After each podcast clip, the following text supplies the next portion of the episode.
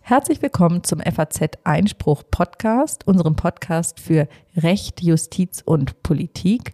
Heute ist Mittwoch, der 4. Mai 2022 und ich begrüße Sie sehr herzlich aus unserem Berliner Studio. Mein Name ist Helene Bobrowski, Politikkorrespondentin der FAZ und an meiner Seite heute Pia Lorenz, freie Journalistin und Juristin aus Köln. Moin. Moin, schön, dass du dabei bist, Pia. Ähm, an meiner Seite ist natürlich virtuell gemeint. Und wir haben heute vor uns die Folge 207. Was haben wir denn vor, liebe Pia? Du, Helene, sprichst mit Alexander Wendker über die Frage, wann man denn eigentlich Kriegspartei wird. Die Angst der Deutschen, Kriegspartei zu werden. Genau, und die Frage, was eigentlich daraus folgt, wenn man Kriegspartei wird, das ist bisweilen etwas untergegangen in der Debatte. Dann bleiben wir beim Thema Russland, Ukraine, jedenfalls in einem weiteren Sinne. Es geht um das gerichtliche Nachspiel einer Entscheidung des Bundesamts für Sicherheit in der Informationstechnologie, die gewarnt hatten vor dem russischen Hersteller von Virenprogrammen Kaspersky. Außerdem haben wir ein Gespräch mit dem Berliner Strafverteidiger Ali Nurusi zum Thema Dokumentation der Hauptverhandlung in Strafsachen. Eine Debatte, die es schon seit Jahren gibt, eine Forderung des Anwaltvereins, die schon, ja, wirklich jedes Mal auf den Tisch kommt, wenn über das Thema diskutiert wird. Herr Nurusi war Mitglied der Expertenkommission im BMJV, die sich im vergangenen Jahr damit beschäftigt hat und wird uns heute erzählen, was die Chancen und Risiken dieser Änderungen sind denn die Ampel will das Thema nun wirklich angehen. Um es vielleicht einmal kurz vorab zu sagen, für alle, die nicht super vertraut damit sind, es geht darum, dass derzeit nach derzeit geltendem deutschen Recht die strafrechtliche Hauptverhandlung quasi manuell mitgeschrieben wird, also sowohl von Richterinnen und Richtern als auch von Verteidigern und Staatsanwältinnen. Äh, da wird jetzt gefordert, dass sich das doch vielleicht mal ändern sollte und es Aufzeichnungen geben sollte, die man auch im Nachhinein checken kann. Genau, da wirkt Deutschland ja ziemlich anachronistisch, wobei es das ja in anderen digitalen Bereichen auch ist, also nicht völlig überraschend. Und dann geht es um die Ermittlungen gegen Andreas Scheuer, die die Berliner Staatsanwaltschaft jetzt aufgenommen hat. Haben wir noch einen kleinen Nachtrag und ein gerechtes Urteil zur Frage, ob und unter welchen Bedingungen die Bezeichnung als schwul eigentlich eine Beleidigung sein kann. Laut einer Umfrage von RTL und NTV durch das Forsa-Institut ähm, haben 69 Prozent der Deutschen die Sorge, dass die NATO in den Krieg in der Ukraine hineingezogen werden könnte. Die Sorge, dass also ein dritter Weltkrieg in Europa beginnt. Ähm, wir, uns ist jetzt zugeschaltet ähm, unser Gast Alexander Wendger. Er ist Völkerrechtler, wissenschaftlicher Mitarbeiter am Max-Planck-Institut in Heidelberg für ausländisches öffentliches Recht und Völkerrecht. Ähm, Herr Wendgar hat gerade seine Dissertation abgegeben an der Universität Oxford zur Frage, wann ein Staat in einem, in einem Konflikt eigentlich Partei wird, also zum Konfliktparteistatus im Völkerrecht. Genau diese Frage interessiert nicht nur Völkerrechtler, sondern ist derzeit Gegenstand einer breiten politischen Debatte, weil, ich habe gerade über die Angst ähm, äh, berichtet, der von großen Teilen der Deutschen und auch der Europäer, dass durch Waffenlieferungen, durch die Lieferung schwerer Waffen und erst recht durch die Ausbildung an diesen Waffen Deutschland Kriegspartei werden könnte. Herr Wendker, schön, dass Sie bei uns sind. Hallo. Ja, guten Morgen, Frau Bubowski. Wie ist das denn völkerrechtlich? Gibt es überhaupt Regeln, in denen abzulesen ist, wann der Kriegseintritt beginnt? Ja, also es gibt da jetzt keine spezifische Regelung in völkerrechtlichen Verträgen ähm, für die Frage, wann ein Staat jetzt Konfliktpartei ist. Ähm, man könnte sagen, dass das Völkerrecht in bewaffneten Konflikten, also das sogenannte humanitäre Völkerrecht, ähm, gewissermaßen voraussetzt, dass auch weitere Staaten Partei an einem bereits bestehenden Konflikt werden können. Ähm, es definiert diese Schwelle aber nicht explizit. Man kann aber, meine ich, aus der Regelungssystematik des Völkerrechts in bewaffneten Konflikten insgesamt ähm, schon rechtliche Kriterien herleiten, zusammen mit der bisherigen Staatenpraxis in früheren Konflikten. Und entscheidend dürften da meines Erachtens vor allem zwei Elemente sein. Also zum einen ähm, müssen die Handlungen letztlich schon Teil der Militäroperationen des Konflikts sein. Es braucht also ähm, einen direkten operationellen Bezug zu den Kampfhandlungen. Ja, und so ein direkter Bezug ähm, dürfte dann vorliegen, ähm, wenn die Handlungen des jeweiligen Staates ähm, in nur einem kausalen Schritt dann auch Schaden bei der gegnerischen Partei hervorrufen. Das ist das eine. Und zum anderen ähm, muss das Ganze dann auch eng mit den Militäroperationen des unterstützten ähm, Staates, also der unterstützten Konfliktpartei, eben koordiniert sein. Und ein hinreichender Grad an Koordinierung sollte dann gegeben sein, wenn der betreffende Staat auch in die Entscheidungsprozesse involviert ist, darüber, ob und wie nun konkrete Militäroperationen vorgenommen werden. Mhm. Brechen wir das doch mal runter auf die verschiedenen ja, ähm, Aktivitäten, sage ich mal, die jetzt Deutschland entfaltet hat, also Lieferung von Waffen, Lieferung schwerer Waffen und Ausbildung an diesen Waffen. Die Bundesregierung hat ja jetzt vertreten durch den Kanzler, aber auch die Verteidigungsministerin deutlich gemacht, dass sie jedenfalls die Lieferung von Waffen nicht als Kriegseintritt ansieht und auch die Ausbildung nicht. Es gibt aber ein Gutachten des wissenschaftlichen Dienstes, das schon im, im, März erstellt wurde, also vor der Lieferung schwerer Waffen, in dem es heißt, dass bei der Einweisung der Konfliktpartei bzw. der Ausbildung an solchen Waffen man den gesicherten Bereich der Nichtkriegsführung verlassen würde. Also man begibt sich sozusagen zumindest mal in einen Graubereich, was gefährlich werden könnte. Wie sehen Sie das? Ja, also mir scheint tatsächlich sozusagen im Sinne der allgemeinen Leitlinien, die ich angesprochen habe, dass Waffenlieferungen in dem Sinn jetzt eher nicht Teil der Militäroperationen selbst sind. Und zwar, weil sie eben nicht hinreichend direkt militärischen Schaden bei Russland hervorrufen, das tut dann ja erst der Gebrauch der Waffen. Und da macht es aus meiner Sicht dann auch erstmal keinen Unterschied, ob wir jetzt über leichte oder schwere Waffen sprechen ähm, oder über Angriffs- und Verteidigungswaffen, sofern man denn äh, mit solchen Unterscheidungen technisch überhaupt treffen kann. Ähm, und auch das bloße Training an den Waffen ändert da meiner Meinung nach an der Einschätzung erst einmal nichts, auch wenn es da jetzt äh, durch das Gutachten in der öffentlichen Debatte ein bisschen Verwirrung um den Punkt gab. Da muss man, glaube ich, unterscheiden. Ähm, anders wäre es, wenn jetzt da nicht nur allgemein trainiert würde, sondern wirklich konkrete Militäroperationen der Ukraine mitgeplant würden und von Militärstützpunkten auf ähm, dem Gebiet von NATO-Staaten dann auch Militäroperationen lanciert würden.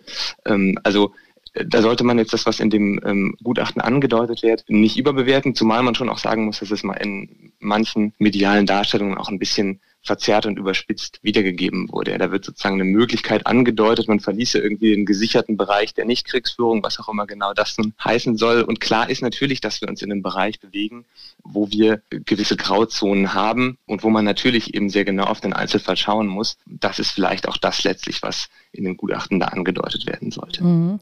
Zumal wir uns ja, wir diskutieren ja jetzt juristisch, ähm, wie das Ganze sich politisch darstellt, ist ja sowieso völlig unvorhersehbar. Schon deshalb, weil wir es mit Wladimir Putin zu tun haben, einem Diktator, der sich um das Völkerrecht ohnehin nicht schert, wie er mehrfach jetzt bewiesen hat ähm, in den vergangenen Jahren.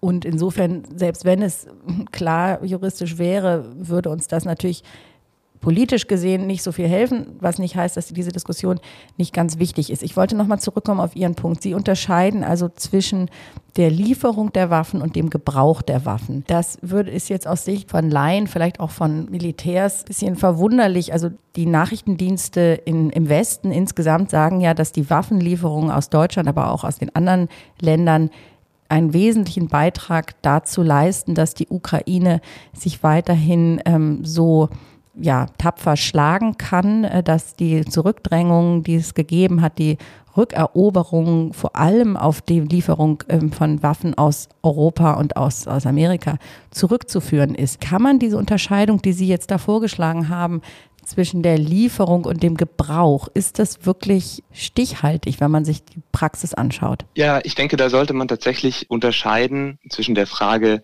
ähm, was nun besonders hilfreich und besonders ähm, praktisch relevant für den militärischen Erfolg der Ukraine und ähm, woran knüpfen wir nun die rechtliche Konsequenz, dass die Staaten, die also diese Unterstützung zur Verfügung stellen, ähm, Konfliktpartei werden. Ähm, und es ist jetzt ähm, nicht gesagt, dass äh, die Unterstützungsakte, die möglicherweise einen Konfliktparteistatus nach sich ziehen, unbedingt per se der Ukraine mehr nützen als andere. Ähm, man kann sich ja auch äh, durchaus vorstellen, dass im Zweifel ähm, massive ähm, wirtschaftliche Sanktionen am Ende es sein werden, die Russland sozusagen auch militärisch zu Fall bringen. Das wäre aus völkerrechtlicher Sicht aber nicht unbedingt entscheidend. Also nochmal für mich ist entscheidend, wer sozusagen die Militäroperationen letztlich ausführt. Und auch da muss man das, das ist auch äh, nicht so eng zu sehen, dass es jetzt nur um das ähm, Drücken des Auslösers sozusagen geht. Ja, also man kann sich durchaus auch Unterstützungshandlungen vorstellen, ähm, die westliche Staaten vielleicht sogar jetzt schon bereit sind vorzunehmen, mit denen man dann da in relevante Bereiche ähm, kommen würde. Also wenn zum Beispiel in geheimdienstlichen, ähm, eine geheimdienstliche Kooperation dann Informationen über konkrete militärische Ziele gegeben werden, sowas kann dann schon Teil der konkreten Militäroperation gegen diese Ziele sein ähm, und ähm, auch auf einen hinreichenden Grad von Koordinierung ähm, stießen lassen. Also vieles hängt da dann von den, ähm, den Umständen ab. Wir müssen aber natürlich schon gucken, ähm, wo ähm, wir irgendwie noch ernsthafte rechtliche Kategorien ziehen können. Und die sind eben so, dass der, der Konflikt als solcher eben von, aus Militäroperationen besteht und deswegen auch der enge Bezug zu den Operationen am Ende ein ganz entscheidendes Kriterium ist. Mhm. Ja, interessanter Punkt mit den äh, geheimdienstlichen Kooperationen. Ähm, Hinweisen auf konkrete militärische Ziele. Jetzt gucken wir mal weiter. Es gibt die, ja parallel die Diskussion ähm, über die Lieferung von Kampfjets. Da gab es im im März mal Überlegungen zwischen äh, Deutschland und Polen da was zu tun. Deutschland hat dann am Ende davor zurückgeschreckt aus genau der Sorge, dass Russland diese Unterstützungsleistung als Kriegseintritt äh, definieren könnte. Wie sehen Sie das denn? Also vielleicht kann man da auch verschiedene Stufen unterscheiden. Die einfache Lieferung, was ist, wenn da Piloten drin sitzen, zum Beispiel der deutschen Bundeswehr. Was ist, wenn man nur die Flugzeuge zur Verfügung stellt, aber sagt, ihr könnt unsere Airbase benutzen im, im Westen, also von der NATO?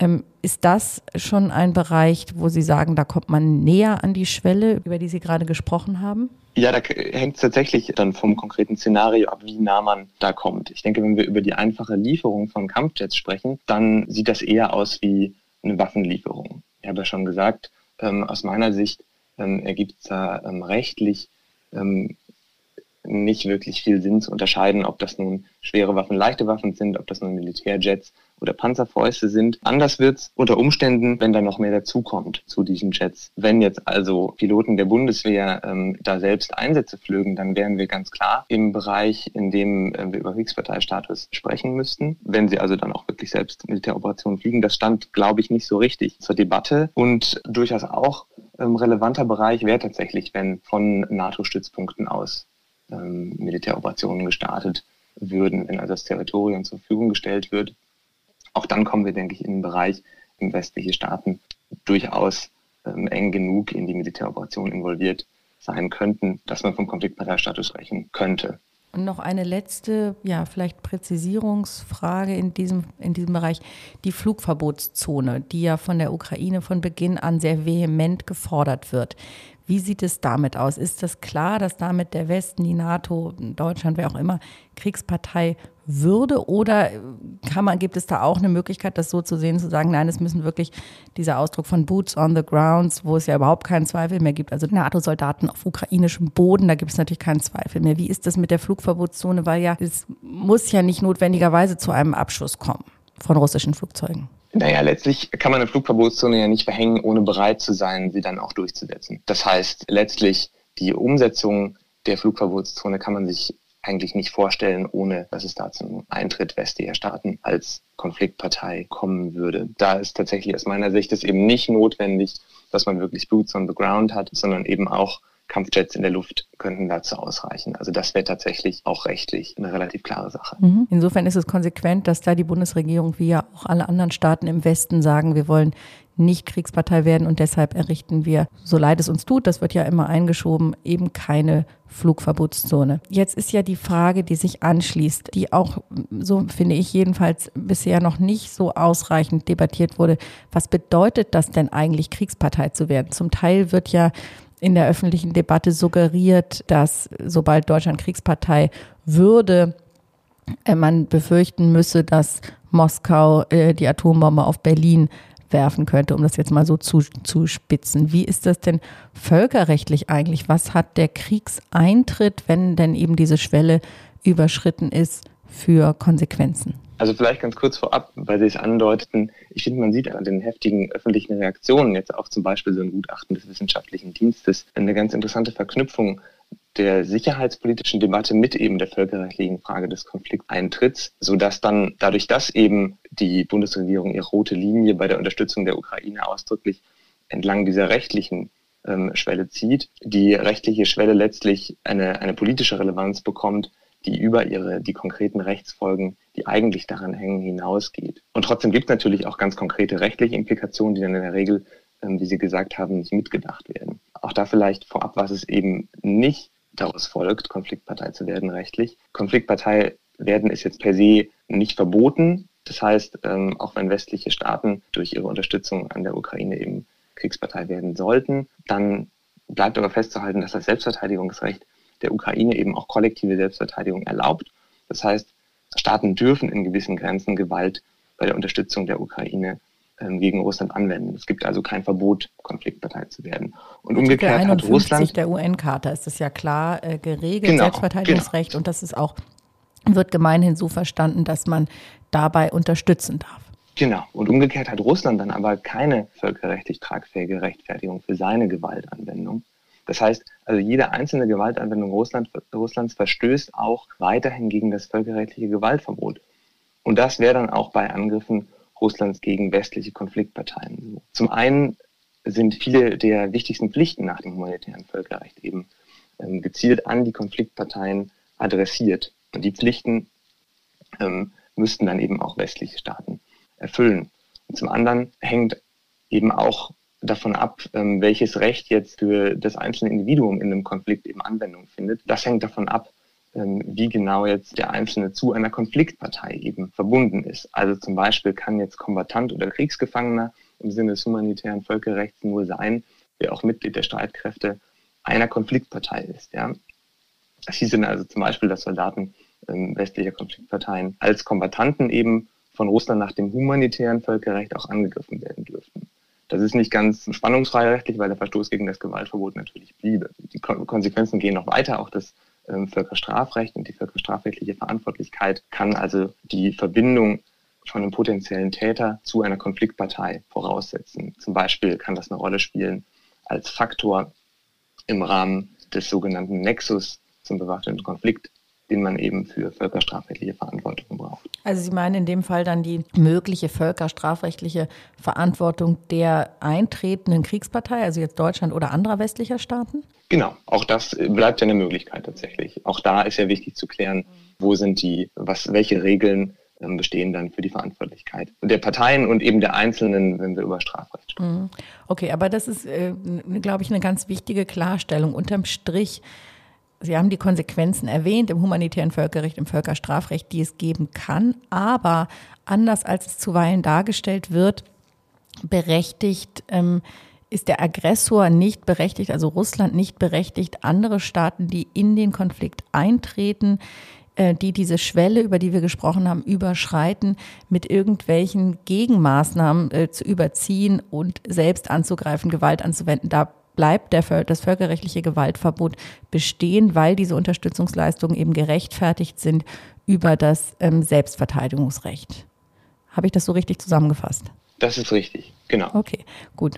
Ja, dann ist das doch eine, glaube ich, ähm, ja, wichtige Botschaft. Vielen Dank, Herr Wendger, dass Sie uns heute zur Verfügung standen und uns diesen ganzen schwierigen Bereich ähm, mal ausgeleuchtet haben, der rechtlich wichtig und schwierig ist und der natürlich eine große politische Auswirkung hat. Ich habe schon gesagt, man kann ähm, ähm, nicht sicher sein, dass Putin sich daran hält. Man kann im Gegenteil sogar davon ausgehen, dass er sich nicht daran hält. Und trotzdem ist es ja wichtig festzustellen, nach welchen Regeln ähm, eigentlich der Westen und äh, im Grunde genommen die Staaten dieser Welt insgesamt operieren sollten und sich verhalten sollten. Herzlichen Dank an Sie und alles Gute. Ja, ich danke Ihnen, Frau Obrowski.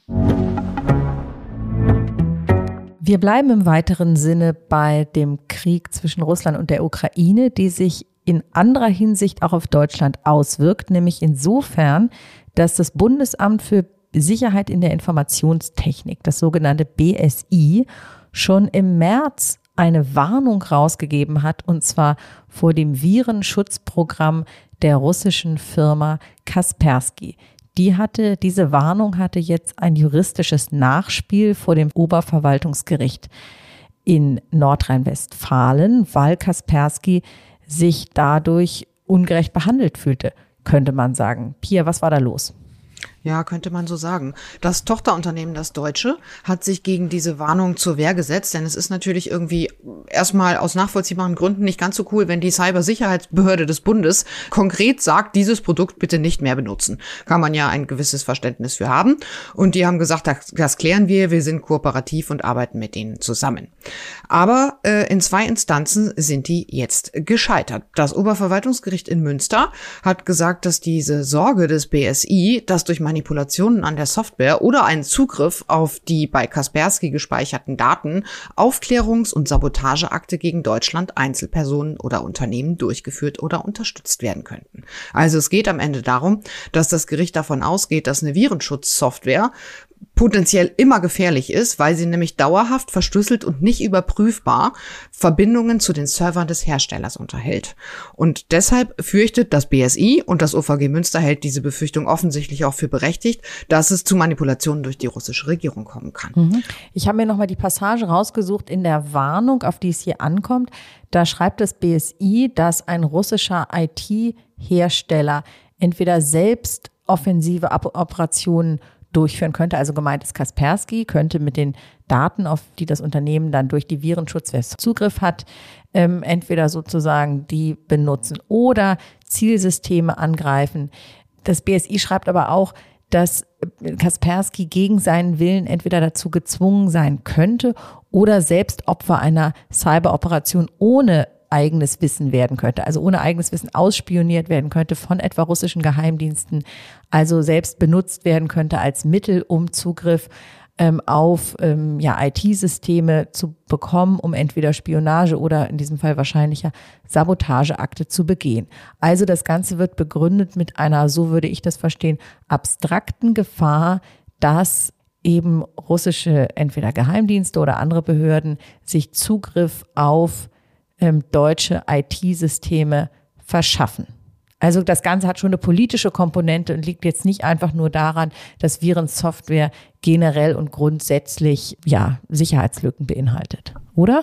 Nee, genau. Das OVG sagt es schon sehr deutlich, dass das äh, BSI hinreichende Anhaltspunkte für diese Gefahr dargelegt habe, dass die russische Regierung russische Softwareunternehmen für ihren Cyberkrieg instrumentalisieren werde. Genau wie du gesagt hast, entweder willentlich, das Unternehmen zieht da mit, oder eben auch unwillentlich. Das heißt, man kann ja theoretisch auch von der russischen Regierung gehackt werden und äh, unbemerkt liest die russische Regierung da ganz viele Daten aus.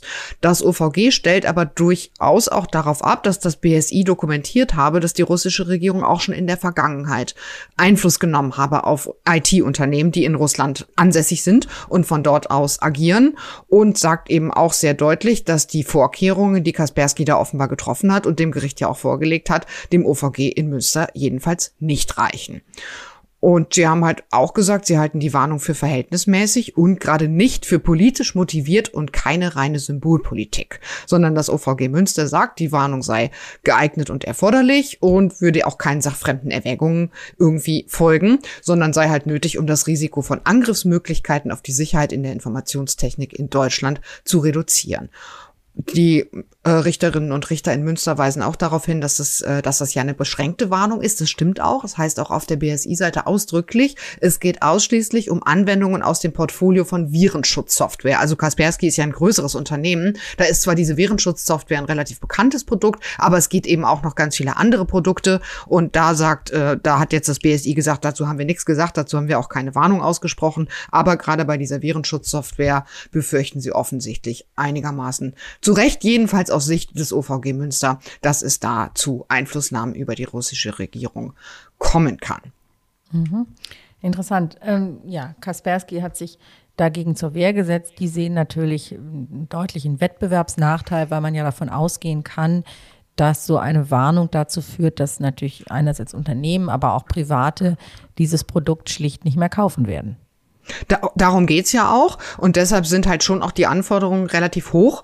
Die stehen im Paragraph 7 des Gesetzes über das Bundesamt für Sicherheitsinformationstechnik. Das BSI hat ein eigenes Gesetz. Und da steht halt, dass das BSI warnen kann, wenn es hinreichende Anhaltspunkte gibt, dafür, dass aufgrund einer Sicherheitslücke von einem Produkt Gefahren für die Sicherheit in, de, in der Informationstechnik ausgehen. Und da sagt das OVG Münster, das, was das BSI bislang vorgelegt hat, reicht uns. Wir gehen davon aus, dass diese Gefahren durchaus real sind. Und es gibt schon zumindest auch seit einigen Jahren und eben nicht nur in Deutschland, sondern international, vor allem in den USA, aber auch in Großbritannien durch, durchaus diese Warnung vor Kaspersky es ging immer um gute Beziehungen zu den russischen Geheimdiensten. Und in den USA und in Großbritannien wurden schon 2017 Kaspersky quasi beschuldigt, die nationale Sicherheit zu bedrohen, auch aus diesem Grund wegen guter Beziehungen zum russischen Geheimdienst. Und zumindest in US-Behörden wurde die Nutzung von Kaspersky schon 2017 untersagt. Ich glaube, da kann man jetzt ohne von allzu viel Symbolpolitik zu sprechen, schon sagen vor dem Hintergrund der Drohungen, die jetzt aus, aus Russland kommen und auch vor dem Hintergrund des bereits ja laufenden Cyberkriegs, kann man schon sagen, da gibt es mehr Gefahren, als dass man bloß von Symbolpolitik sprechen müsste. Ja, ich würde da auch gar nicht von Symbolpolitik reden, sondern tatsächlich von handfesten Gefahren. Viele werden sich erinnern an den Bundestagshack aus dem Jahr 2015, der ja Zum auch Beispiel. aufs Konto Russlands geht, wie viele andere Cyberangriffe. Mhm auch genau. ähm, von, ja, die ja auf dem Schirm sind der äh, Cyberabwehrbehörden, also unter anderem des Verfassungsschutzes. Die ganze Diskussion erinnert natürlich an ein Thema, das in der vergangenen Legislatur eine große Rolle spielte, aber immer noch nachwirkt und so wie ich das höre, auch jetzt wieder aufgenommen wird, nämlich die Frage, wie geht man eigentlich mit ähm, äh, Huawei und ZTE, also den beiden chinesischen Herstellern des Mobilfunkstandards 5G um. Da werden sich vielleicht einige erinnern, in der vergangenen Legislatur ging es um, um, diese sogenannte Lex Huawei. Also macht man ein Gesetz, mit dem man chinesische Hersteller ausdrücklich von dem Einsatz äh, in Deutschland beim Aufbau dieses Mobilfunkstandards ausschließt oder nicht. Das ist so ein bisschen von der Bildfläche verschwunden, das Thema, oder? Ja, man hat sich ja dann geeinigt zu so einem Kompromiss in diesem IT-Sicherheitsgesetz 2.0, das es gab, wo es die Möglichkeit gibt, also die Frage war immer, kann man quasi mit einer politischen Entscheidung einen Anbieter ausschließen oder braucht es tatsächlich Beweise? Und mit Beweisen ist es ja immer ganz schwierig. Also nachzuweisen, dass es wirklich Sabotage- und Spionageakte gegeben hat, dann ist es ja ehrlich gesagt auch schlicht viel zu spät. Gerade wenn beim, im Fall von 5G dann ein ganzes Netz aufgebaut wurde. Das kann man ja auch wirklich nicht von dem einen Tag auf den anderen ersetzen. Jetzt, so habe ich das gehört, im, im BMI überlegt man, achso, äh, kurz, wie es, hat man es entschieden? Es gab einen Kompromiss, dass man, wenn entscheidende Interessen der Bundesrepublik Deutschland gefährdet sind, kann ein Anbieter ausgeschlossen werden. So war quasi also dieser Kompromiss zwischen diesen beiden Polen. Jetzt habe ich gehört im BMI, dass man diese Diskussion nochmal ähm, aufnehmen wird, möglicherweise über weitere Verschärfungen da nachdenken wird. Das sind natürlich auch jetzt die Lehren aus der Situation mit Russland, dass man sagt, bei Russland hat man sich abhängig gemacht von, ähm, ja, von der Energie und sieht jetzt, was für eine Katastrophe das ist in dieser Situation, wie schwierig es ist, sich von dieser Abhängigkeit zu befreien. Und man will natürlich denselben Fehler nicht machen mit Blick auf China äh, und sich vollkommen abhängig machen in der digitalen Infrastruktur und dann eines Tages aufwachen und sagen, um Gottes Willen, wie kommen wir jetzt aus dieser Abhängigkeit wieder raus? Ähm, äh, das ist alles schwierig. Insofern lieber ähm, von vornherein es ähm, ja sich um eine Unabhängigkeit bemühen. Aber da das Problem ist auch ja allseits bekannt, ähm, dass es eben die Chinesen tatsächlich da ganz vorne sind bei der Entwicklung dieses Mobilfunkstandards. In, Deut in Europa können das nur im Grunde genommen Nokia und Ericsson und die sind, wie europäische Unternehmen halt so sind, nicht ganz so schnell und teuer, so dass man dann die Ziele, die man sich gesetzt hat für die Ausrollung dieses Netzes äh, möglicherweise nicht einhalten kann. Also ist es alles schwierig, aber da ist jetzt eine Lehre, glaube ich, aus dieser ähm, aus dem Krieg und aus dem ja zu sehen, wie autoritäre Staaten agieren, ist eben, dass man sagt äh, Sicherheit zuerst. Ja, also das wäre jedenfalls mein Wunsch, wenn ich das so sagen darf. Dass man nicht eines Tages aufwacht, wir sind in einer neuen Welt aufgewacht und jetzt sehen wir, die Chinesen attackieren uns über nicht nur unsere Virenschutzprogramme, sondern auch über unsere digitalen Kühlschränke oder so ähnlich. Ja, also eine schreckliche Vorstellung. Möge es so nicht kommen. Ähm, das können wir mal bei Gelegenheit aufnehmen, das Thema. Das ist, glaube ich, wichtig und äh, bleibt uns ja leider auch ähm, erhalten. Zu unserem Schwerpunktgespräch in dieser Woche begrüße ich jetzt sehr herzlich Herrn Professor Ali Nurusi, Rechtsanwalt in Berlin, Strafverteidiger, spezialisiert auf das Revisionsrecht. Er ist Honorarprofessor an der Humboldt-Universität Berlin und Mitglied im Strafrechtsausschuss des Deutschen Anwaltvereins. Im Grunde keinen besseren gibt es in Deutschland für unser Thema heute, nämlich die Dokumentation der Hauptverhandlung. Was vielleicht nicht alle Hörerinnen und Hörer wissen, weil es auch wirklich immer wieder überraschend ist, wenn man sich länger mal nicht damit beschäftigt hat, ist, dass an deutschen Landgerichten und Oberlandesgerichten bei großen Strafverfahren also es keine Mitschriften, jedenfalls keine offiziellen gibt. Es gibt keine Protokoll, Männer oder Frauen, die mitschreiben. Es läuft auch kein Tonband und schon gar keine Kamera, sondern der Richter macht sich selber Notizen und zwar selbst in so großen Verfahren wie dem NSU-Prozess, wo immerhin 541 Zeugen vernommen wurden. Am Ende schreibt der Richter sein Urteil aufgrund seiner eigenen Notizen. Die Anwaltschaft hat schon immer das für falsch gefunden. Die Richterschaft findet die Rechtslage eigentlich ganz gut. Darüber wollen wir heute sprechen, denn wahrscheinlich wird sich in kürzerer Zeit an diesem Zustand etwas ändern. Herr Nurusi, Sie sind ja in vielen Strafverfahren tätig als Strafverteidiger. Wie erleben Sie diese Rechtslage, die ich gerade so kurz zusammengefasst habe? Also die Rechtslage haben Sie sehr schön zusammengefasst. Die äh, meisten Betroffenen, die das erste Mal mit der Strafjustiz zu tun haben, sind immer erstaunt, wenn sie das Protokoll einer Hauptverhandlung vor dem Landgericht oder bei den großen Staatsschutzverfahren vor dem Oberlandesgericht sehen und dann feststellen, dass die Angaben, die ein Zeuge zu seinen Personalien gemacht hat, mehr Raum einnehmen als das, was er eigentlich inhaltlich bekundet hat. Da steht immer der Satz, der Zeuge oder die Zeugin äußerte sich zur Sache. Das ist deshalb problematisch, weil natürlich so eine Zeugenvernehmung ein mehrdimensionaler Vorgang ist. Also es ist einmal, ähm, geht es ja darum, was der Zeuge gerade inhaltlich sagt. Aber dann passiert das Ganze in einem rechtlichen Kontext. Ähm, da können ja auch schon Verfahrensverstöße äh, während der Vernehmung sich ereignen und als Zuhörer muss man aufpassen. Man muss sich einerseits auf das Inhaltliche konzentrieren, was der Zeuge sagt, muss sich zugleich Fragen überlegen, die man dem Zeugen stellen kann aus der Vernehmung heraus, muss darauf achten, was die anderen Verfahrensbeteiligten machen und zu guter Letzt muss man eben die Zeugenaussage inhaltlich irgendwo konservieren für eigene Zwecke, um sich Beweisanträge etc. im Verfahren überlegen zu können oder eben Vorhalte, also andere Zeugen mit dem konfrontieren, was dieser Zeuge, diese Zeugin gesagt hat.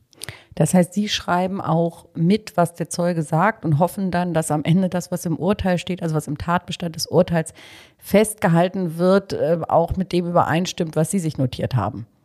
Ja, das ist natürlich eine ziemliche Überforderung. Ich selbst muss sagen, ähm, ich bin jetzt kaum in der Tatsacheninstanz äh, tätig, aber ich habe das immer als sehr überfordernd empfunden, konzentriert äh, bei einer längeren Zeugenvernehmung mitzuschreiben möglichst wortlautgetreu mitzuschreiben und zugleich das auch äh, inhaltlich zu verarbeiten, was da geschieht.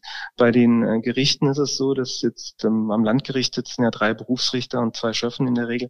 Die teilen sich das auf. Also ein Berufsrichter sitzt meistens die ganze Zeit nur dabei und schreibt. Ähm, tippt entweder modern in den Laptop oder schreibt Blöcke voll muss man sich auch klar machen, also er ist als, als Berufsrichter eigentlich zu etwas anderem ausgebildet, äh, ist ja kein mhm. Stenograf. Aber so mhm. wird das zumindest an den Gerichten so ein bisschen äh, intern gelöst.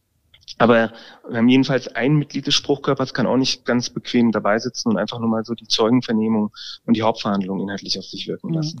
Ja, es wirkt tatsächlich aus der Zeit gefallen.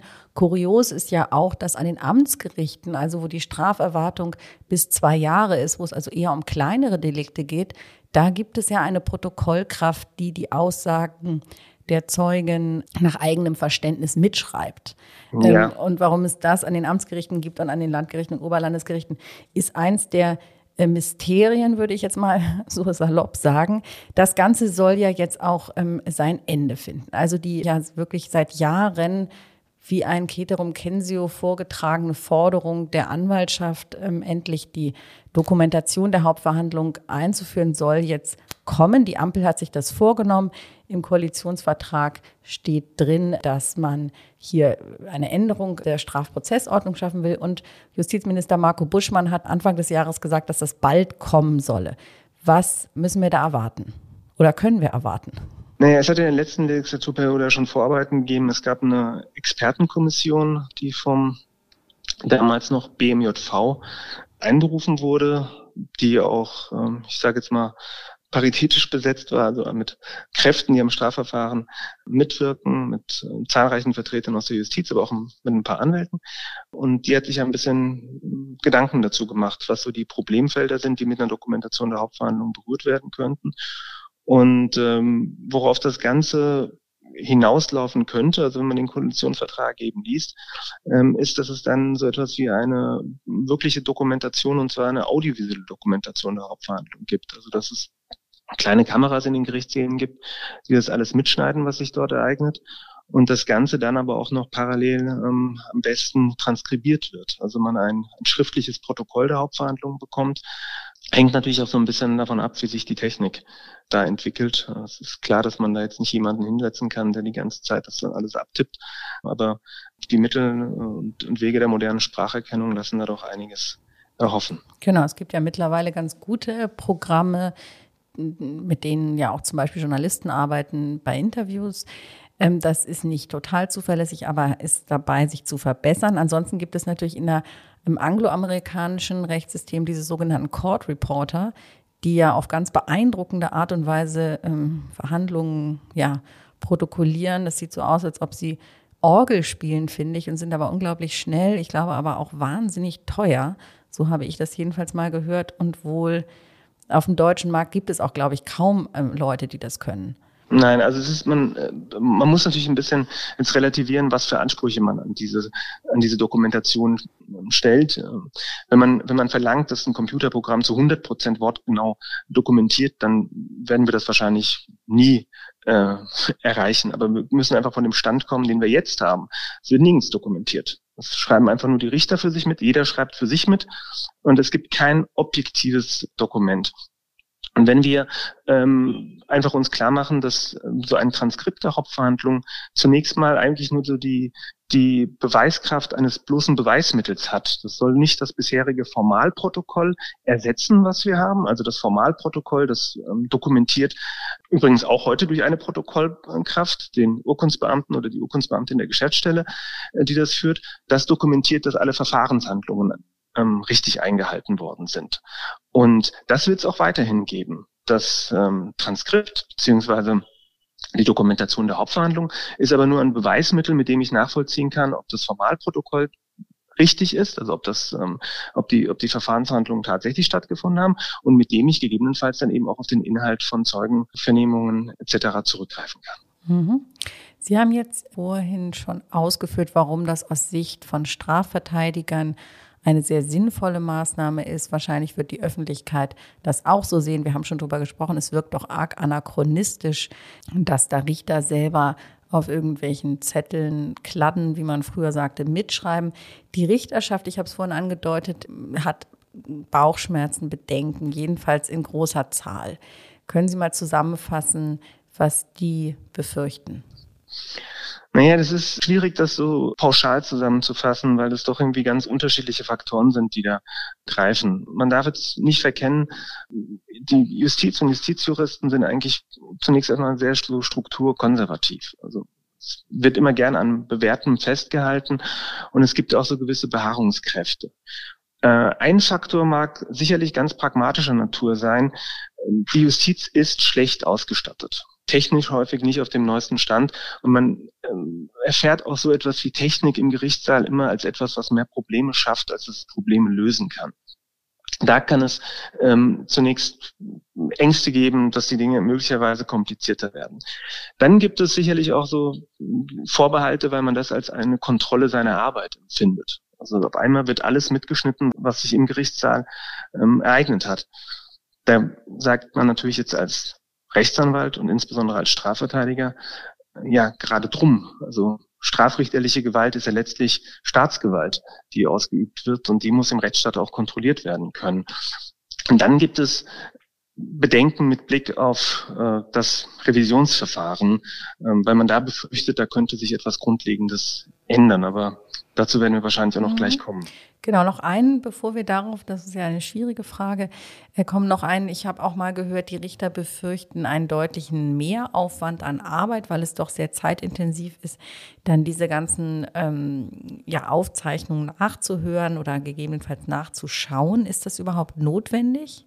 Das hängt wiederum davon ab, was ich vorhin erwähnt habe, äh, welche Rechtsqualität wir dem Ganzen geben wollen. Also wenn wir einfach sagen, das ist ein bloßes Beweismittel, auf das kann ich gegebenenfalls zurückgreifen, dann brauche ich auch keine äh, hundertprozentige Richtigkeitskontrolle, dass ein Richter das Ganze nochmals nachhören muss, sondern dann kann man, wenn es Zweifelsfragen gibt, die im Einzelfall klären, aber es muss nicht alles nochmals äh, vom Richter abgesegnet werden und als rechtliches ähm, Testat bestätigt werden. Mhm, okay, also da ist noch nicht das letzte Wort gesprochen. Ähm, das sind vielleicht auch Befürchtungen, die sich dann letztlich ähm, ja nicht als stichhaltig erweisen. Kommen wir zum Revisionsrecht. Das ist, ich muss gestehen, dass ich im zweiten Examen in Berlin äh, zum damaligen Zeitpunkt war Revisionsrecht noch nicht Gegenstand der Prüfung. Deswegen bin ich da nicht so sattelfest und beginne. Das hat sich inzwischen geändert. Ich weiß, ja. Das ist das Glück, sage ich jetzt einfach mal so, der Frühgeborenen. Oder auch nicht. oder, oder auch nicht. Jedenfalls beginne ich mit einer Frage, die sich vielleicht auch manche unserer Hörer stellen, nämlich stimmt dieser Satz eigentlich, dass äh, die Revision die Beweiswürdigung des Tatrichters an sich nicht hinterfragen darf? Er hat der Tatbestand des Urteils der ersten Instanz ist der sowieso unveränderlich, so dass das, was dann in, auf dem Video aufgenommen wird, äh, auf dem Tonband zu hören ist, sowieso irrelevant ist für die Revision. Also der Satz stimmt im Grundsatz, auch heute. Also eine Regel, die man sich merken kann. Das Tatgericht würdigt die Beweise und das Revisionsgericht prüft nur die Rechtsanwendung. Allerdings ist es auch heute so, dass die Beweiswürdigung, die das Tatgericht im Urteil darlegt und sagen die Darstellung seiner Überzeugungsbildung, die erfährt eine rechtliche Kontrolle. Ähm, da müssen gewisse Standards gewahrt werden, die der Bundesgerichtshof in seiner Rechtsprechung entwickelt hat. In Bezug auf die Dokumentation der Hauptverhandlung gern so als Schreckgespenst angeführt, na dann sitzt der Bundesgerichtshof da und guckt sich die ganze Zeit irgendwelche Videobänder an und würde damit im Grunde die Feststellung des Tatgerichts unterlaufen. Genau. Nun muss man dazu einfach sagen, die Leute, die diesen Einwand bringen, haben, glaube ich, noch nie eine Revisionsbegründung geschrieben und wissen auch nicht so richtig, wie das Revisionsverfahren abläuft. Äh, der Bundesgerichtshof wird ja nur auf entsprechende Rügen hin tätig. Und eine Rüge zum Beispiel, ähm, die Zeugenaussage war unglaubwürdig, ähm, der Zeuge hat an mehreren Stellen gestammelt oder ähm, hat sich ähm, hier am Ohr gekratzt oder was es da an, an, möglichen Bildern gibt, die man sich überlegen kann, ähm, die würde auch heute in der Revision kein Gehör finden und daran würde auch eine Dokumentation der Hauptverhandlung nichts ändern. Was die Dokumentation der Hauptverhandlung aber ändern würde, wäre, dass bestimmte Rechtsfehler, die auch heute passieren können, auf einmal überprüfbar wären. Also wenn ich mich als Tatgericht mit einer Zeugenaussage im Urteil befasse, und dabei ganz wesentliche Aspekte, die der Zeuge inhaltlich gesagt hat, im Urteil nicht mehr erwähne, obwohl die nach dem Verlauf der Hauptverhandlung wichtig waren, dann ist das ein Rechtsfehler. Das Problem, was wir aber heute haben, ist, dass ich diesen Rechtsfehler nicht zum Gegenstand der Revision machen kann, weil es das Mantra der Revisionsgerichte ist, dass eine Rekonstruktion des Inhalts der Beweisaufnahme nicht stattfindet. Und daran würde sich natürlich etwas ändern, wenn man den Inhalt der Hauptverhandlung verlässlich dokumentiert hätte an einer Stelle. Ach so, weil die, Re die Rekonstruktion ist derzeit untersagt, weil man eben sagt, es gibt ja gar keine verlässliche Grundlage, auf der man das machen könnte.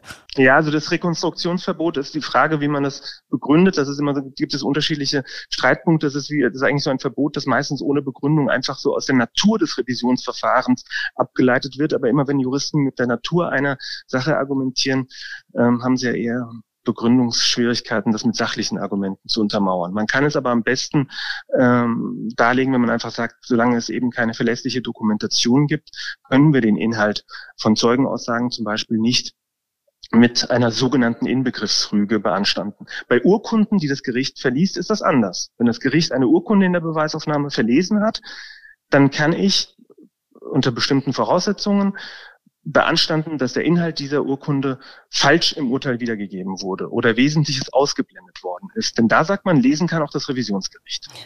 Okay, interessant. Also das heißt aber mit diesem Rekonstruktionsverbot, da wir so ganz genau die Gründe nicht kennen, wäre es auch denkbar, dass man sagt, es bleibt dabei. Obwohl wir das jetzt rekonstruieren könnten, ist es verboten. Ist ja zumindest eine äh, denkbare Möglichkeit. Eine andere ähm, ist, hat ähm, Herr Professor Andreas Moosbacher vorgebracht. Er ist ähm, Bundesrichter, also im, im fünften Senat, dem Strafsenat, der in Leipzig angesiedelt ist. Und er hat sich, er ist ja einer der wenigen Richter, die offen eintreten für die Dokumentation der Hauptverhandlung schon vor einigen Jahren und hat einen Vorschlag gemacht. Nicht nur hat er gesagt, man müsste, damit die Richter nicht befürchten müssen, so viel Zeit ins Abhören der Bänder zu investieren, müsste man das transkribieren. Darüber haben wir schon gesprochen. Und dann hat er gesagt, man müsse die Revision auf gravierende Diskrepanzen zwischen den Feststellungen im Urteil und dem Inhalt der Vernehmungen stützen. Ist das ein Weg, Herr Norusi, der aus Ihrer Sicht der richtige ist?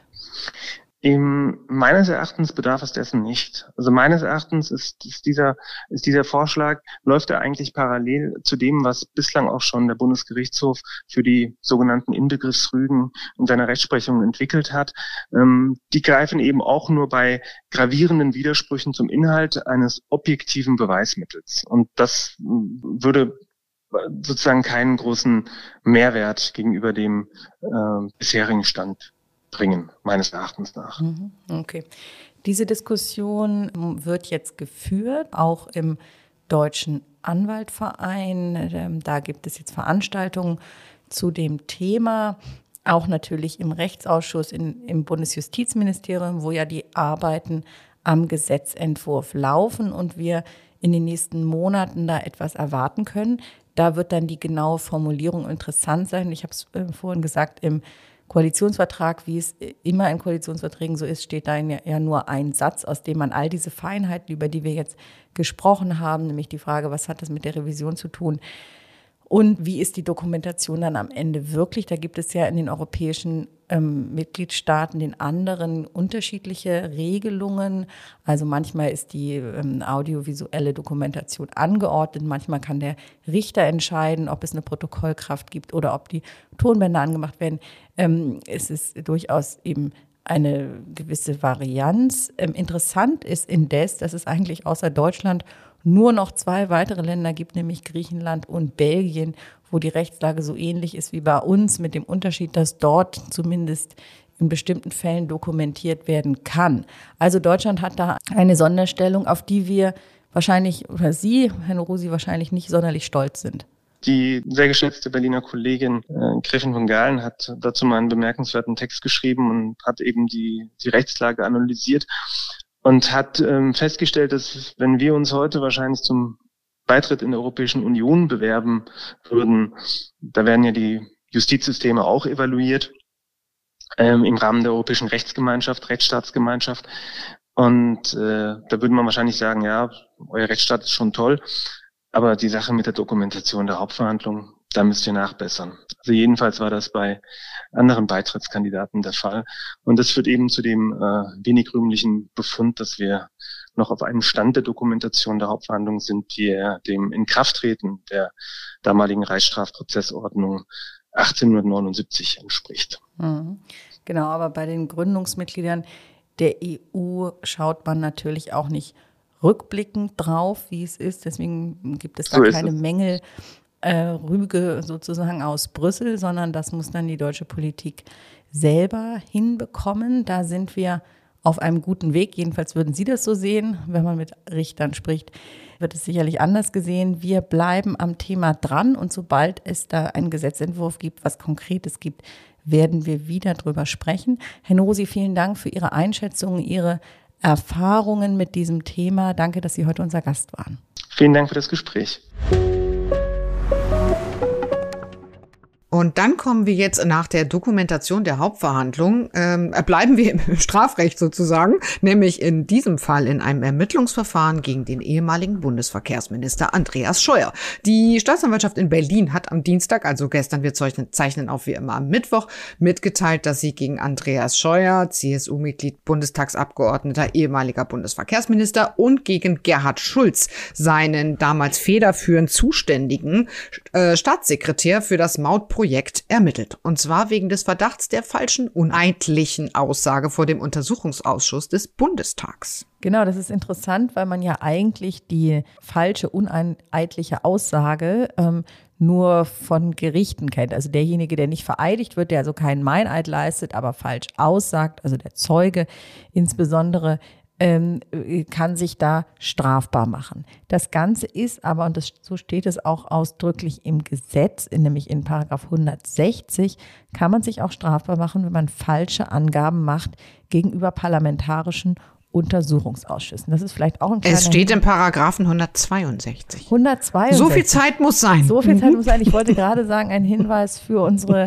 Examenskandidaten sich diese Norm nochmal anzuschauen, dann ist es natürlich auch sehr ratsam, die richtige zu nennen. Also, danke dir, 162. Ähm, überhaupt interessant, diese ganze Systematik dieser äh, Tatbestände der 153 folgende. Um jetzt aber zu wissen, warum überhaupt die Staatsanwaltschaft Berlin ermittelt, müssen wir noch einmal kurz zurückschauen. Ein paar Jahre, ich habe es gerade schon angedeutet, es geht natürlich um das leidige Thema Maut. Was war da nochmal los? Deutschland hat keine äh, Pkw-Maut, Lkw-Maut schon und die CSU will die eigentlich immer schon haben. Das ist so die, die Short Version. Liegt vermutlich daran, dass die Bayerinnen und Bayern sich immer so viel ärgern müssen, weil sie äh, in Österreich so teure Maut bezahlen müssen und äh, selbst keine Maut erheben können. Alles eine lange Geschichte voller Missverständnisse. Im Jahr 2017 aber wurde nach erheblichen Bedenken ein Gesetzentwurf verabschiedet. Die Maut, Maut hieß dann nicht mehr Maut, sondern Infrastrukturabgabe und die EU-Kommission hat das Gesetz damals dann für einigermaßen in Ordnung gehalten. Da war schon relativ viel nachgebessert worden. Und zwar geht es immer, ging es immer auch damals schon um die Frage ähm, der Ausländerdiskriminierung. Also der Plan war im Wesentlichen, wir erheben eine Maut in Form einer Vignette, wie man das halt auch zum Beispiel auch aus Österreich, Schweiz, Frankreich oder so kennt, gegenüber ausländischen Fahrern. Und wir erheben die auch gegenüber inländischen Fahrern. Aber die inländischen Fahrerinnen und Fahrer kriegen exakt den Betrag zurück, den sie als Maut bezahlt haben, äh, indem sie weniger Kfz-Steuer zahlen müssen. Ist natürlich so ein bisschen Zwinker-Zwinker. Äh, wir umgehen das Verbot der Ausländerdiskriminierung, oder? Im besten Falle Bauernschlau, ganz genau. Aber wie gesagt, es wurde noch so detailliert ein bisschen nachgebessert und irgendwann hat die Kommission gesagt, komm, irgendwie go for it, obwohl die Juristinnen und Juristen Deutschland und europaweit immer noch ein bisschen weinten. Es kam, wie es kommen musste. Im Oktober 2017 hat Österreich Klage erhoben und vor dem EuGH geklagt. Die Niederlande sind der Klage sogar irgendwann beigetreten. Trotzdem lief die Maschinerie damals dann schon an. Das Gesetz war ja da und die Maut sollte dann natürlich auch mal kommen. Und solche Mautstellen, die zaubert man ja jetzt nicht aus dem Boden, sondern das ist natürlich ein ein riesiges System, was wahnsinnig viel Geld kostet, was natürlich ausgeschrieben werden musste. Vergabeverfahren lief dann an. Und im März 2018 übernahm Scheuer das Steuer. Entschuldigung, kleine Kfz-Metapher muss sein im, in diesem Kontext und hat dann wohl ziemlich Druck gemacht. Es gab nachdem er das Steuer übernommen hatte, sehr viele informelle Treffen zwischen ihm und den Chefs der beiden Unternehmen, die eigentlich fast schon die einzigen waren, die überhaupt in Betracht kamen, um dieses hochkomplexe Mautsystem zu betreiben. Das war einmal die Firma CTS Event Team und einmal die Firma Capsch Trafficcom. Ähm, das ging dann relativ viel hin und her. Diese, das war eigentlich die einzige in Betracht kommende Bietergemeinschaft. Dann war das Angebot zu hoch und so. Ewig lange Diskussionen. Irgendwann wurde das bundeseigene Unternehmen Toy Collect noch mit einbezogen. Und dann haben sich eben sehr viele Herren sehr häufig da getroffen. Und bei einem dieser Treffen, Ende 2018, soll es wohl so gewesen sein, sagt der Chef von CTS Eventim, Klaus-Peter Schulenberg heißt der Herr, dass er ihm Herrn Scheuer gesagt hat, lass uns doch noch warten, bis wir, bis wir diese Verträge unterzeichnen, lass uns doch abwarten, wie der EuGH entscheidet. Denn allen war ja klar, es kann sein, dass die Maut auf dem Spiel steht und es sollte doch eigentlich irgendwie klar sein, ob die Maut wirklich kommt. War ein schlauer Hinweis. Mhm, richtig. Scheuer soll das abgelehnt haben und im Dezember 2018 wurden die beiden Unternehmen beauftragt. Der Rest ist so ein bisschen History. Im Juni 2019 hat der EuGH die Maut gekippt wegen Unionsrechtswidrigkeit aus dem befürchteten Grund Diskriminierung ausländischer Autofahrerinnen und Autofahrer. Noch am selben Tag hat dann das Bundesverkehrsministerium die beiden Verträge mit den Unternehmen gekündigt und sich dabei, surprise, surprise, unter anderem auf eine angebliche Schlechtleistung der Unternehmen bezogen. Die fordern jetzt gepflegte 560 Millionen Euro Schadensersatz und zwar auch nicht einfach so aus dem Bauch raus, denn es gibt eine Klausel in diesem Vertrag, die auch für den Fall, dass die Verträge schon ganz kurz nach dem Abschluss gekündigt werden, den Bruttounternehmenswert als Schadensersatz ähm, veranschlagen. Das ist ein fiktiver zwölffacher Jahresgewinn. Den müsste dann das Bundesverkehrsministerium, Klammer auf, die Steuerzahlerinnen und Steuerzahler sind das, zahlen.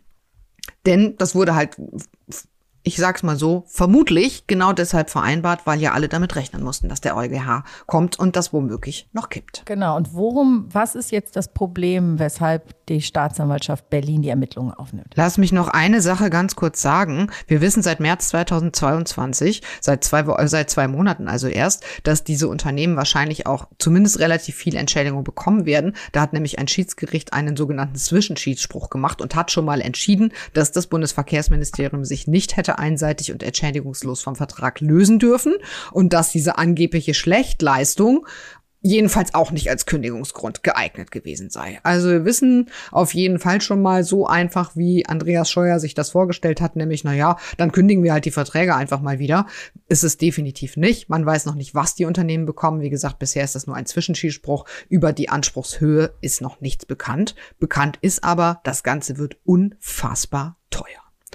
So, jetzt zu deiner Frage, denn wegen mieser Gesetzgebung und schlechter Organisation macht man sich natürlich noch nicht strafbar. Ähm, das wäre vielleicht manchmal irgendwie zu überlegen. Aber dieses Ermittlungsverfahren jetzt betrifft den Untersuchungsausschuss, der sich ab Anfang 2020 mit diesen Vorgängen rund um die Maut ähm, und vor allem eben um die Inauftraggabe der Maut vor dem EuGH-Urteil beschäftigt hat. Natürlich damals eingesetzt auf Antrag der Opposition, also damals FDP, Grüne und Linke, wegen Verstößen gegen Haushalts- und Vergaberecht. Das Ergebnis dieses Ausschusses Ausschusses war, das muss man vielleicht auch mal sagen, dass das Risiko eines vollständigen Scheiterns der Maut vor dem EuGH hätte in der Risikoabwägung größere Bedeutung bekommen müssen. Ja, das kann man wohl so sagen. Aber Ergebnis des Ausschusses war eben auch, es habe keinen Fall einer Lüge, einer bewussten Verheimlichung oder Manipulation des Ministeriums nachgewiesen werden können. So. Und jetzt Auftritt Staatsanwaltschaft Berlin.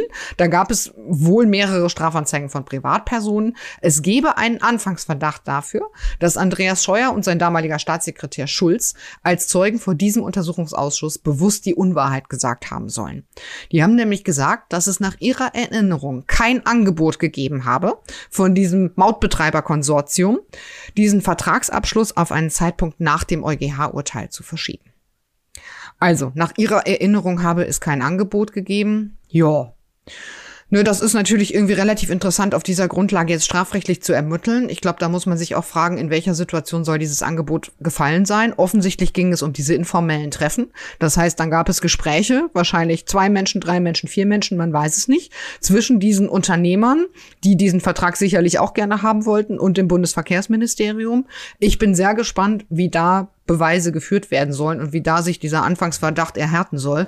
Denn man muss natürlich auch mal sagen, dass diese beiden ähm, CEOs der Unternehmen ja durchaus auch ein Interesse daran haben, jetzt nicht als die völligen Deppen dazustehen, die damals gesagt haben, jetzt lass mal schnell diesen Vertrag machen, denn notfalls kriegen wir, wenn der EuGH um die Ecke kommt, ja immer noch Schadensersatz. Daran hat ja auch keiner Interesse.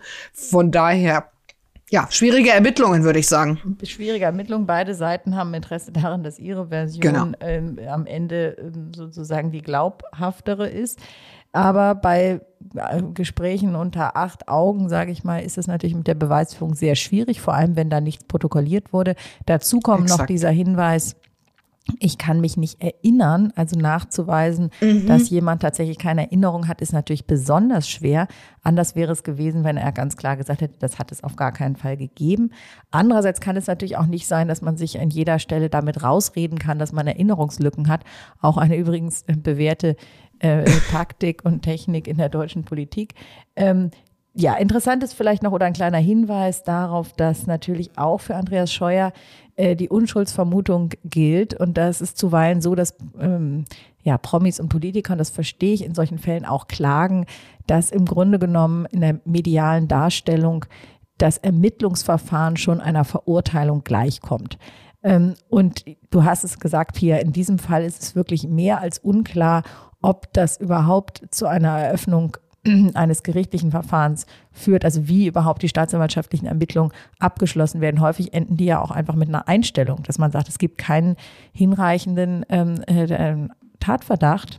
Genau. Und ähm, das ist wirklich das, noch ein weiter Weg, ist ein total ein wichtiger Weg, Hinweis, finde ich. Abzuwarten. Deswegen sollte man da vorsichtig sein, auch mit denjenigen, die jetzt Schadenfreude verspüren angesichts der tatsächlichen Fehler, so muss man sagen, die Andreas Scheuer gesagt, gemacht hat und die, zu denen er ja nie gestanden hat. Also nur anekdotische Evidenz kann ich beisteuern von einer Sendung bei Markus Lanz, wo Andreas Scheuer neben mir saß und ähm, auf die Frage hin, ob er denn einen Fehler gemacht habe, damit die Verträge so schnell, schnell noch vor Weihnachten abzuschließen und nicht auf den EuGH zu warten, da sagt er, nein, das war auf gar keinen Fall ein Fehler, trotz der Hunderten von Milliarden Euro Schadensersatz, die nun drohen. Und ich habe mich damals gewundert über so eine, über diesen Auftritt, ähm, weil es so ähm, wahrscheinlich kommunikativ tausendmal besser gewesen wäre, das zuzugeben, dass es nicht ideal wäre. Ich weiß aber auch nicht, was für, welche, welche, welchen Einfluss die Juristen im Hintergrund haben, die möglicherweise gesagt haben, dass ein öffentliches Fehlereingeständnis die rechtliche Ausgangssituation auch nicht gerade verbessert. Gut, aber es ging ja nicht darum, dass irgendjemand Andreas Scheuer persönlich zur Rechenschaft ziehen Nein. würde oder so. Ne? Also was dann da wirklich für juristische Konsequenzen hinterhängen sollten, ist mir jetzt auch nicht ganz klar. Aber in der Tat, du sagst es, Helene, Unschuldsvermutung, das ist echt noch ein weiter Weg, bis überhaupt nur eine Anklage eröffnet werden würde.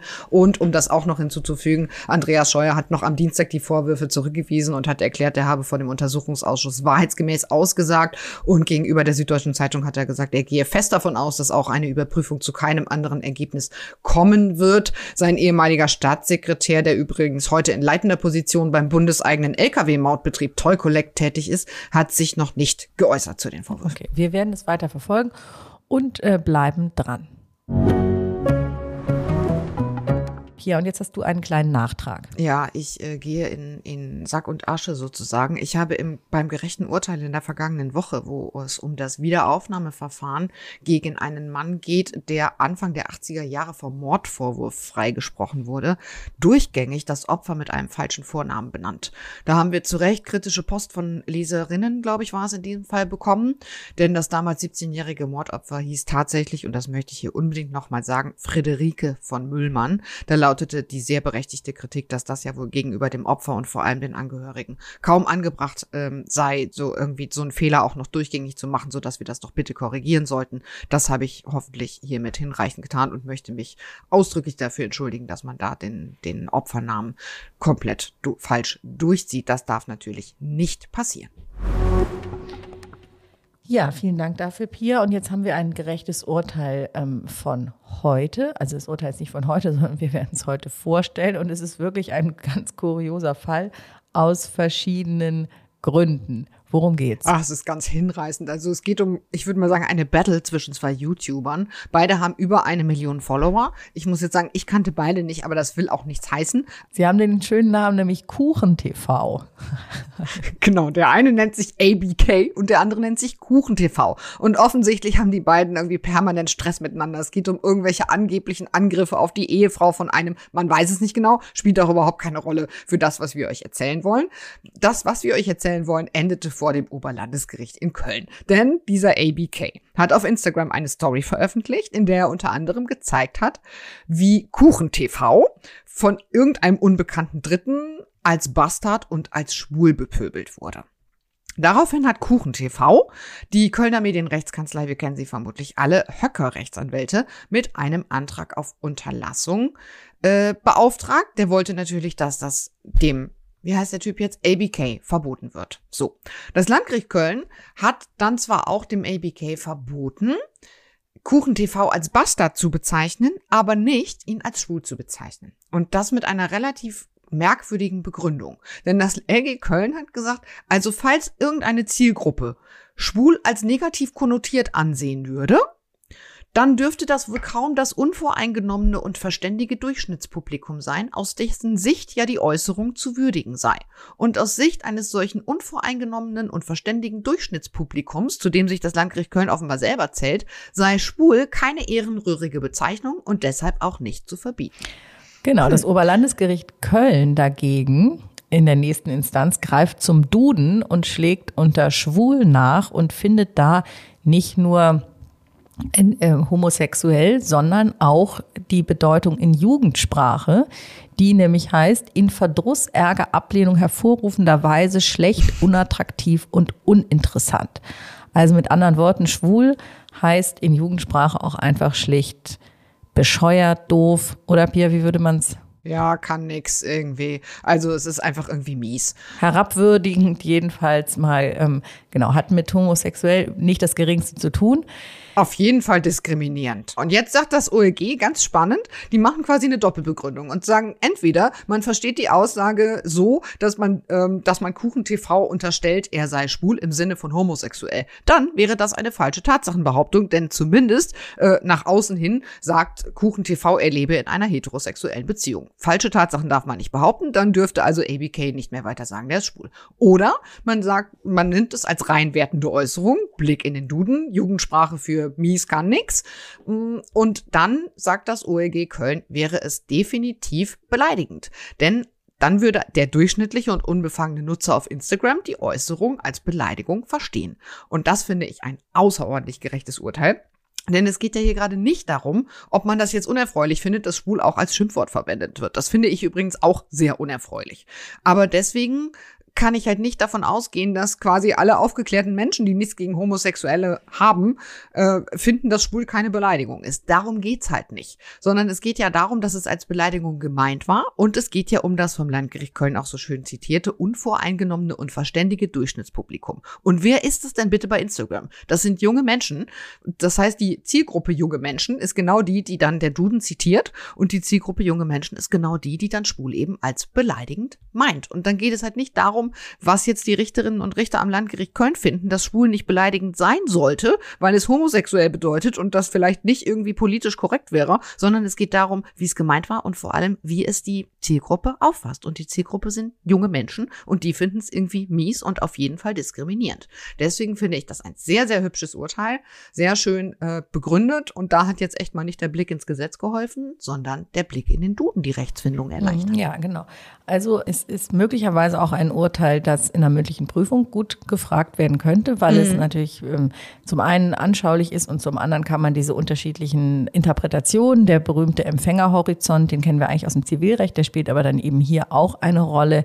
Ähm, wie, wie wirkt sowas und so. Also insofern legen wir diese Entscheidung auch den Examenskandidatinnen und Kandidaten ans Herz und natürlich enden mit dem Appell, dass man am besten schwul einfach nicht als Schimpfwort äh, benutzt. Da wäre schon allen viel geholfen. Das, das kann ja nie schaden, diesen Appell nochmal zu Ein Gerichtsverfahren mhm. wie das mit Kuchen TV. Genau. Ja, Pia, das war's ähm, für diese Woche. In der kommenden Woche ist Corinna Budras, meine Kollegin, wieder hier und schaut mit dir zusammen auf die Themen, die dann anliegen. Vielen Dank für heute und an die Hörerinnen und Hörer. Natürlich wie immer die Einladung, uns ähm, Kommentare, gerne auch Kritik oder Wünsche, Themen zu schicken an die bekannte E-Mail-Adresse einspruchpodcast.faz.de. Es kann sein, dass noch als Hinweis von mir, dass wir in der kommenden Woche einen Tag später kommen. Das werdet ihr bestimmt aushalten, wenn der Podcast dann erst donnerstags kommt. Kann sein, dass wir ein bisschen später aufzeichnen müssen. Bleibt uns gewogen, kommt gut durch die Woche. Ciao, ciao.